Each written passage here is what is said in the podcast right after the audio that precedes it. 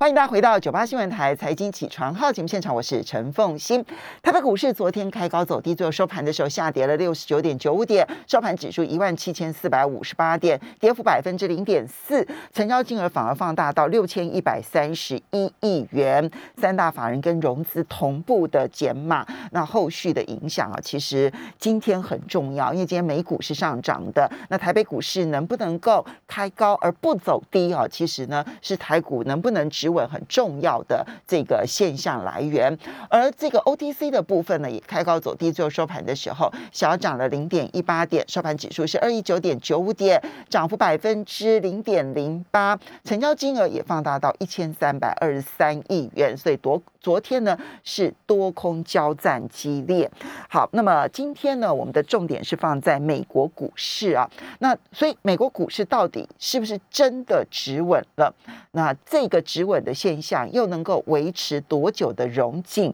在我们线上的是康和投顾产品研究部副总经理黄义婷，也非常欢迎 YouTube 的朋友们一起来收看直播。Hello，义婷早。红英早，各位听众朋友、观众朋友，大家早安。好，礼拜一的大跌，然后呢，礼拜二、礼拜三连续两个交易日的上涨，已经完全收复了礼拜一的大跌。那么三大指数，不管是道琼、纳斯达克或者 S M P 指数，其实距离历史高点都不到百分之一了。是啊，所以美股还是很强劲啊。所以这一扫隐忧，这 Delta 的病毒应该不用怕了吧？基本上来说的话，当然周一的大跌是跌的呃，曾经让市场非常的紧张因为当当天来说的话，呃，油价大幅的崩跌，然后整个市场情绪是非常恐慌。那那长债殖利率十年期的话掉到一点二附近哦，所以呃，当天其实整个市场情绪是非常的紧绷。那但隔个交易日其实就出现大幅反弹，到了昨天来说的话，呃，完全的米平，以美股来说完全米平了周一的一个跌幅。那呃，就目前来看，这样一个下跌之后的反弹，呃，就我的解读，其实纯粹是一个技术面的反弹。那呃，因为在上周呃，在本周一的时候，呃，S M P 五百的一个低点，盘中低点，其实触及了五十日的均线。嗯。那从今年以来，甚至是从去年呃触底之后反弹以来，其实均呃五十日均线原则上并没有被实质性的跌破。那特别是今年以来的话，基本上，呃，都不曾有连续三个交易日收在五十日均线之下啊。他们的五十日均线有点类似我们的季线，季线的概念。对对啊，那也就是说，就一个呃中期结构来说的话，它是一个非常呃强而有力的一个支撑指标。那目前看起来的话，在触周一触及之后，出现了呃连续两个交易日反弹。那所以短线上看起来的话，呃，就技术层面而言，它没有打坏或没有打乱啊今年以来的一个。上涨的步伐，那这是就技术面而言，相对来看是比较好的状态。嗯，那但呃市场呃其实到今天为止，其实讯息还是非常的混乱了。那特别是在于 Delta 病毒会不会去阻碍欧美经济扩张的一个状态啊？其实到今天的盘中，其实都还有很多的讯息在在讨论。那呃就。德尔塔病毒的一个呃状况来看的话，其实呃我手边有呃就是现场有准备一个图给奉行，其实呃各位可以拿英国做例子，因为英国算是呃整个欧美国家来说的话，德尔塔病毒扩散速度最早最快的。那同时呢，各位如果看这这张大图的上半上半图，其实它是每日的一个呃确诊 COVID-19 确诊人数，可以看到说在现在的一个呃每日。增加的速度来看的话，其实已经来到了今年一月份，就是相对高点的一个状态。但下面这张图就很很有意思，下面这张图呢，呃，其实它是呃重因为重症而住院的人数，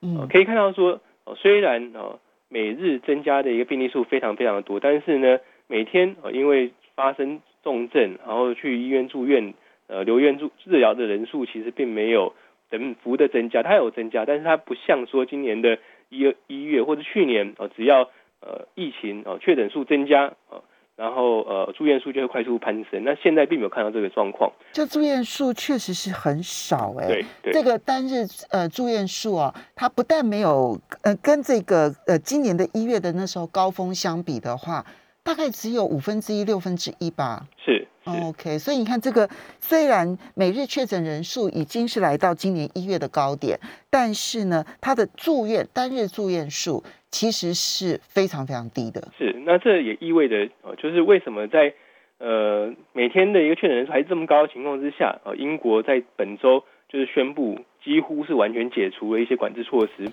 那就是因为说，虽然增加呃很多的病例数，但是重症比率下降呃非常的快，这意味着其实呃普遍性的疫苗施打是有效的。对，就是说他们也许没有办法去呃完全阻挡呃德尔塔病毒的一个扩散，但是它可以去防止的是重症所带来的一个负面效果。然后重症的效果呢，除了说呃对于医疗体系的一个重呃重大伤害以外，另外来说的话，就是很多重症的时候也会民影响民众的一个。呃，对于经济前景的信心，那所以这也是为什么呃，英国愿意或是英国敢于在今这个月呃这个礼拜啊，继续的去呃，按照他原来计划去解解放经济的封锁的。所以其实强生也并不算是莽撞。是是，那呃，接下来啦，其实 Delta 病毒目前看起来扩散速度的确非常快。其实呃，未来就全球经济来看的话，很有可能会出现一个。疫苗贫富不均的现象，也就是说，成熟国家、欧美国家，它疫苗施打的频率，哦，应该是施打的比率比较高，所以基本上已经达到相当程度的防护力。那这种国家来说的话，即使德尔塔病毒，呃，继续的扩散，对他们的整个经济的冲击层面，其实相对来说小。但是呢，如果是疫苗施打的呃比率呃偏低的一些国家来说的话，它受到的经济冲击就变就会很大。所以。呃，这会是后续呃观察德尔塔病毒或是 COVID-19 疫情扩散，或是呃后续演进的一个很重要的一个参考面向。嗯，那呃周一的下跌呢，其实除了说油价的崩跌，呃因为 OPEC 达成这增产协议，呃所因所带来的一个信息面的呃冲击之外，其实呃第三个就美国本土的因素来说的话，呃是延续上周五公布呃消费者信心指数哦。透露出来，消费者对于未来一年的通膨展望是感到忧心。嗯，那让整个消费新指数是远远不如预期。那也就是说，呃，现在的投资人在看待经济数据的时候，呈现一个很挑剔的状况。我或者不能讲挑剔，就是那一个预期真的正在拉高当中。这分两部分哦，就是你实际上公布的消费者物价指数，其实确实也是很高哈，就五月份、六月份的 CPI 都很高，但是呢。预期似乎拉得更高，那这个预期这件事情，其实对于通膨是有极大的影响的。对，就如果我预期未来物价会上涨的话，那我现在会更大力的消费，反而造成了通膨更往上升。所以它其实是有自我实现的一个很重要的一个一个影响的。所以，嗯，CPI 很重要，PPI 很重要，预期也很重要。是是，的确如此。那就呃。目前来看的话，整个市场对经济数据的一个反应其实是很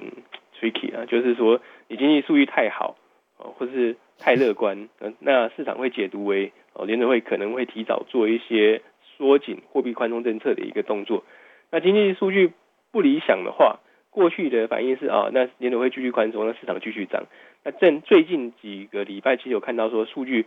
不如预期的时候，其实市场是下跌的，就是市场会担心说。呃，美国经济的扩张已经见顶，呃，所以目前看起来，其实老实讲，啊，老实讲，即使过去两天是反弹，但我认为市场的一个警戒心态并没有呃消退。那昨天的反弹其实有一个蛮大的原因是来自于财报面的利多，嗯，啊，就财报来说的话，呃，昨天公布了几家就是呃偏向核心消费品的公司，或是低比较低循环性的一个消费品。的一些一些公司，其实它的财报数据都不错啊。例如说，昨天交生啊，或者可口可乐啊，或者是呃呃有一家餐厅呃是墨西哥餐厅叫做呃 Chipotle 啊，公布的财报其实都远远的超出预期。那甚至呃可口可乐，然后交生都上调了对全年度今年全年度的一个获利展望。那所以就激励了呃。市场跟大它个别各自的股价上升，他们都是属于消费大厂哎，消费大。那那墨西哥餐厅的话，这更是牵涉到人们敢不敢出来移动消费很重要的一个指标了。那就墨西哥餐厅那那家公司来说的话，其实它的呃整个的业绩是远远超出市场预期。那同时他也有提到，就是当呃疫苗普遍施打，然后经济的封锁逐渐的解封之后，那他有看到所谓的报复性的消费，或者是报复性的去呃。餐厅进食的状态啊，所以这其实也可以去给呃投资人呃一个一个思考点，就是说呃的确呃我们现在看到呃 Delta 病毒的蔓延，但是呃欧美应该还是会逐渐的去呃松绑哦，至少它不会是回到去年的这种呃经济封锁状况。那这种情况之下的话，哪些业者哦哪怎么样类别的呃企业会受到？会受到大家的青睐，那也许就是当时被锁住，你没办法去消费，没办法去体验的一些服务业者，他反而会受惠。嗯，那其实也反映了就是呃，昨天、前天、前天收盘之后，Netflix 它的一个财报。嗯，那 Netflix 的财报呢，其实它 EPS 是略逊预期，但营收是优于预期。哦，那呃，第二季的一个新增哦，付费订阅人数呢，其实也是比预期来的好。但是有一些结构性的一些盲呃一些弱点出现，就是说它原来最大市场就北美，但北美的一个增幅是呃蛮明显的是落后于预期。那北美反而是减少的，对，然后主要增加都在亚洲。是，同时它对于呃今年第三季的一个新增订阅人数的展望，其实是比原先市场预估的还要来的更保守。嗯，所以大家就会担心说哦，重新。回到公司上班，或是大家可以出去旅游之后呢，就不会整天窝在家里盯盯剧追剧。所以对于这种纯网络服务，或是所谓的呃疫情受益股，他们的呃之后的展望，其实就留待呃呃后续的一个财报来观察。嗯，那。所以，我们这样整体来说，礼拜一的大跌哈，三大因素哈，一个是这个 OPEC Plus 完成了增产协议，好，所以导致油价的大跌，那能源股也大跌。那这个因素，当然我们未来其实可以看原油的供需哈，那这个影响其实是很局部性的。真正影响大的，一个是 Delta 病毒会不会造成欧美再度封锁经济？好，那我们先给一个结论，就是你认为如果疫苗施打。比例高的国家应该不会了，是是，所以其实不会再因为 Delta 病毒而造成经济上面的封锁。就如果疫苗施打的比例够高的，像美国、像英国，对不对？好，那第二个呢，其实是通膨的疑虑，至今尚未解除，没错，这一点还是会持续的困扰金融市场。这三大因素真正困扰的还是通膨问题。没错，没错。那通膨问题的话。其实会有几个呃负不能说负面冲击，就是可能的影响。第一个，联联联准会的的呃它的后后续的货币政策动作，那当然会冲击市场的信心。那如果通膨真的是，我们稍微休息一下，然后等一下回来好好的来解析这部分的冲击大。欢迎大家回到九八新闻台财经起床号节目现场，我是陈凤欣。在我们线上的呢是康和投顾产品研究部副总经理黄义婷，非常欢迎 YouTube 的朋友们一起来收看直播。好，义婷，我们刚刚分析了礼拜一大跌呢，其实 Delta 的这件事情在欧美应该算是假警报，不算是真。目前为止，哈，我们先把它视为假警报。那么，但是呢，通膨的隐忧还是存在的，所以我们接着就要来看，在七月底之前呢，因为现在距离七月底大概就是呃一个多礼拜的时间嘛，哈。那么可能影响的因素还有哪一些？要怎么去观察？第一个来看的话，当然最重要的还是呃下周啊，下周就是下个礼拜我们重新连线的时候，就会是知道联准会下一步哦。下一次的呃利率决策会议到底说了什么，做了什么？哦，那呃，因为上一次的利率决策会议就是一个半月之前的话，其实呃有一个很重要的议题，就是什么时候去呃缩减购债规模，当时就只是一个纯粹聊聊的一个状况。但呃那个时候有提到说，这一次的会议会开始去审慎的讨论这个议题。那所以市场就对于说如何去做。呃，如何跟什么时候去做呃购债规模的缩减啊？那会是今这一次的呃大家观察的重点。同一时间呢，就是联准会对于通货膨胀的立场是不是有所改变？那这也是市场关心的重点。那呃，最对市场至少就短线来说，最好的状态就是联准会并没有呃明示暗示呃什么时候会做呃收紧货币政策的动作。呃，那同时呢，还是保持着哦，他们对于通膨是哦暂时的这样的一个一个立场。那这样的一个状况之下的话，还可以让市场稍微安心一阵子。哦，那第二个其实观值得观察当然是财报。那财报来说的话，哦下周就是重点中重点。那特斯拉礼拜一就要开始了，那礼拜二到周五的话，接连还有非常非常多重要级公司，包含苹果、包含 Google、Facebook，哦，包含呃 Amazon 都会去陆续的公布财报。那目前来说的话，其实下个礼拜也不是只有科技股公布财报，还有很多大型的一些其他产业龙头都要公布财报。哦，所以财报会是呃下周非常的重点关键。那除了说第二季的一个获利状况哦等等之外的话，对于第三季甚至到年底的一个展望，还有企业家们或者是企业的呃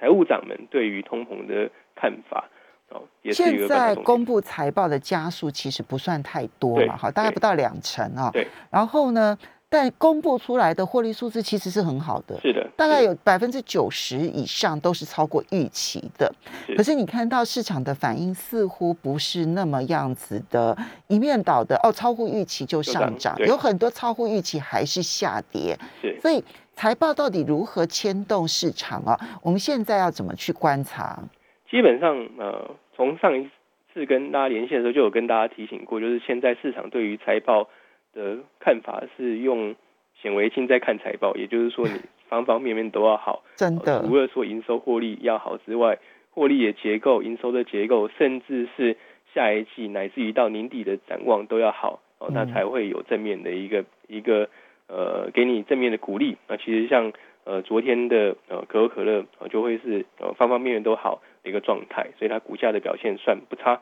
哦。那 IBM 在周一公布的状况也是良好。哦，所以呃，它的除了说它的获利状况好之外，另外它的一个呃营收结构的改变也让市场认同，就是说它更偏向，或是说它在于呃软软体，它在于服务，在云端的一个营收比重呃持续不断的呃成长。那传统的一些呃比较呃整合性系统部分的话，反而是没有扩张速度这么快，甚至是小幅下跌。那但是这是市场可以接受的，所以说也就是说呃企业它必须要真正是。能够全面性的达到消费者的要求，它才会呃，或者是呃投资人的要求，它的股价才会上涨，也意味着其实靠财财报去推升股价的难度越来越高。哦，那最后呢，其实呃从现在到七月底为止，呃就就我自己个人而言的话，我的一个解读，其实它不是一个基本面牵动的盘势，它其实是一个技术面去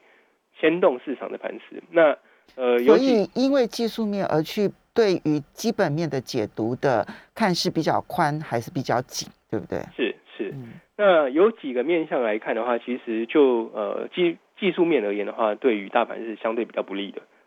呃，不必讲到前面，就是相对比较不利。嗯，第一个来说的话，就是呃现场有一张图可以给大家看啊，这张图呢呃是一个很传统的观点啊，它是道氏舆论的观点。嗯，那。呃，一条线呢是道琼的运输类股指数嘛？好，这条红色的线是道琼运输道道琼工业指数，蓝色是高运输类股指数。蓝色是运输类股指数，哈。对，嗯，那就传统观点来看的话，就是道琼如果要持续创新高，那道琼运输类股指数必须要呃先创新高。那如果在呃道琼工业指数维持在高点，但是呢道琼工业指数已经转弱向下的时候，通常这个高点不会维持太久。嗯。那个是呃很传统的一个技术分析的观点，那但目前就现在这个状况，就是说虽然周一的下跌啊，那但是呢整个道琼工业指数还是维持在相对高点，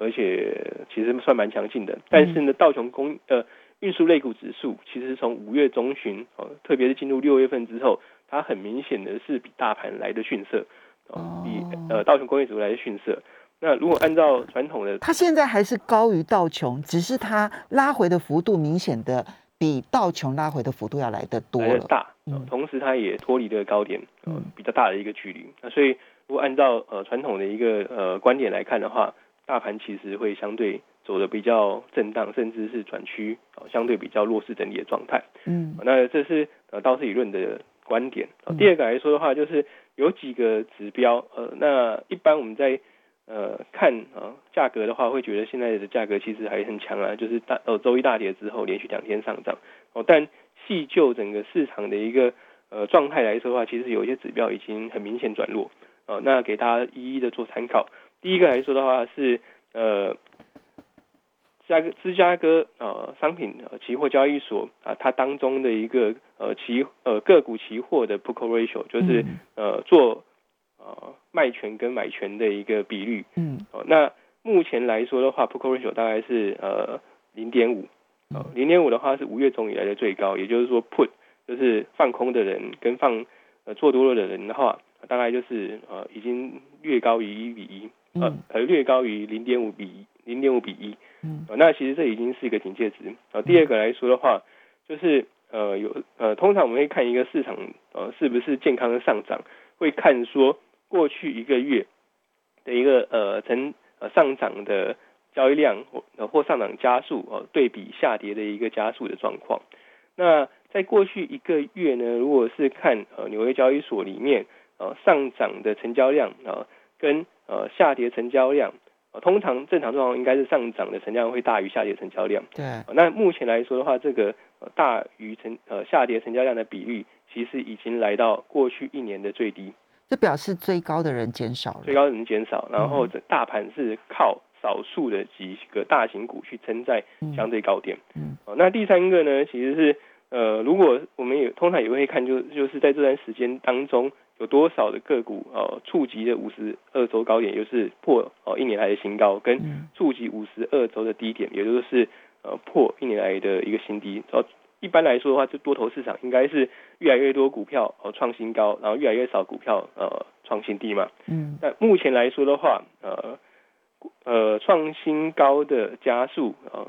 大于创新低的加速啊。只有百分之五，嗯，那是今年以来首度低到这么低的水准。那去年来说，当然就是在去年的二三月曾经比这个数值更低，嗯，甚至来到呃更呃非常差的状态。这也会显示开始套牢的投资人增加了。对，第一个套牢投资人增加，第二个也是呼应了上一个指标，就是呃大盘就是靠少数的对低档个股在在支撑，所以呃一旦这些呃支撑大盘的个股，那其实。目前看起来就是大型的全职股或龙头股在撑住大盘。那这种情况来下来看的话呢，其实一旦这些呃股票出现呃反转或者出现一个涨不动现象的话，整个大盘拉回的可能性就会比较高。嗯，那最后一个就是从季节性因素来说的话，哦，那通常七月份哦上半月会比较强，下半月比较弱，然后会一直落到八月底九月初。嗯，哦，那这是。统计出来的结果呢，其实并没有什么太呃学理上的一个依据，但是就全年度呃过去这呃五十年也好，或者是九十年也好的数据来看的话，通常七月下半旬开始就会是夏季交易清淡，然后震荡比较剧烈，甚至是呃震荡走低的一个开始。好，OK，刚刚所以统计下来的话，刚刚第第一个是个股的选择权的 p o ratio 值开始往上升，好，这个要小心注意。嗯，就空方的这个投资人增加了，然后追高的投资人减少了，哈，然后呢，同时呢，创新低的加速开始增加了，然后同时季节性的因素可能开始出现了，哈，那这几个因素都使得虽然没有 Delta 病毒的因素，但还是要小心了。非常谢谢黄玉婷。